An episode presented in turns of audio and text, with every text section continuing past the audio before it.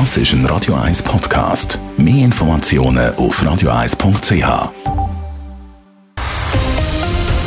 Radio 1 Thema. Nochmal alles geben.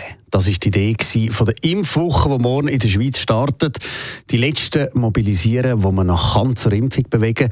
Der Bund hat 96 Millionen Franken den Kanton angeboten, um da etwas auf beistellen. Jetzt zeigt sich, gerade mal 18 Millionen sind abgeholt worden. Und das mehrheitlich von den Kantonen, die schon gut unterwegs sind. Wird die Impfwoche zum grossen Einfall? Adrian Sutter berichtet. Der Gesundheitsminister Alain Berset hat diese Woche klar gemacht, um was es bei dieser Impfoffensive geht.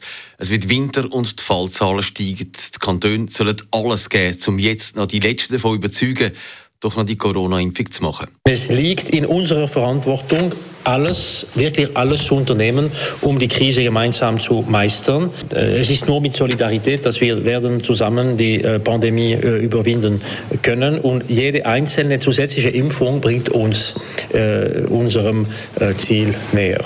Doch nicht alle Kantone haben sich diesen Appell offenbar zu Herzen genommen.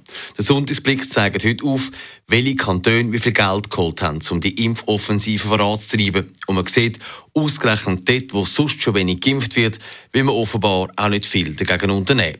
Der Kanton Appenzell-Innerrhoden hat die tiefste Impfquote mit 53 Prozent und für die Impfwoche hat man beim Bund bisschen mehr als 60.000 Franken beantragt. Pro Kopf also 2 Franken 60. Zum Vergleich, im Kanton Zürich, wo eine Impfquote hat von 67 Prozent, werden fast 5 Franken pro Person aufgewendet. Man hat 2,5 Millionen Franken beantragt. Aber auch andere Kantone mit tiefen Impfquoten haben auch tiefe Beträge beantragt. Es ist enttäuschend, meint der GLP-Präsident Jörg Grossen. Wir müssten jetzt wirklich noch mal alles geben, auch wenn Kantone vielleicht ein bisschen konsterniert sind und das Gefühl haben, sie hätten schon alles unternommen. Ja andere Rezepte, die man nicht unbedingt mit viel Geld muss machen muss, ist es umso besser. Aber was klar ist, wir müssen die Impfquote deutlich erhöhen. Sonst sind wir noch lange in diesem Zustand verharren äh, und uns aufregen über das Zertifikat, das die einen nicht gut finden, und die anderen sagen, ja, es gibt mir wenigstens Freiheit. Aber wir können einfach nicht daraus raus, wenn wir nicht mehr Geimpfte haben.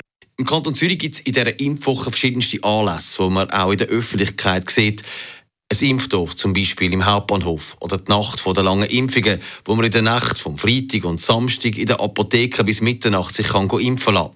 Dazu gibt es weitere Veranstaltungen und auch Beratungsteams werden ausgebaut. In anderen Kantonen sieht das doch deutlich anders aus. Und am Schluss wird man dann können sehen, was es nützt. Vielleicht muss man dann am Ende leider sagen, es hat nicht viel gebracht, aber dafür auch wenig gekostet. Adrian Sutter, Radio 1. Radio 1 Thema. Jederzeit zum Nachlesen als Podcast auf radio1.ch.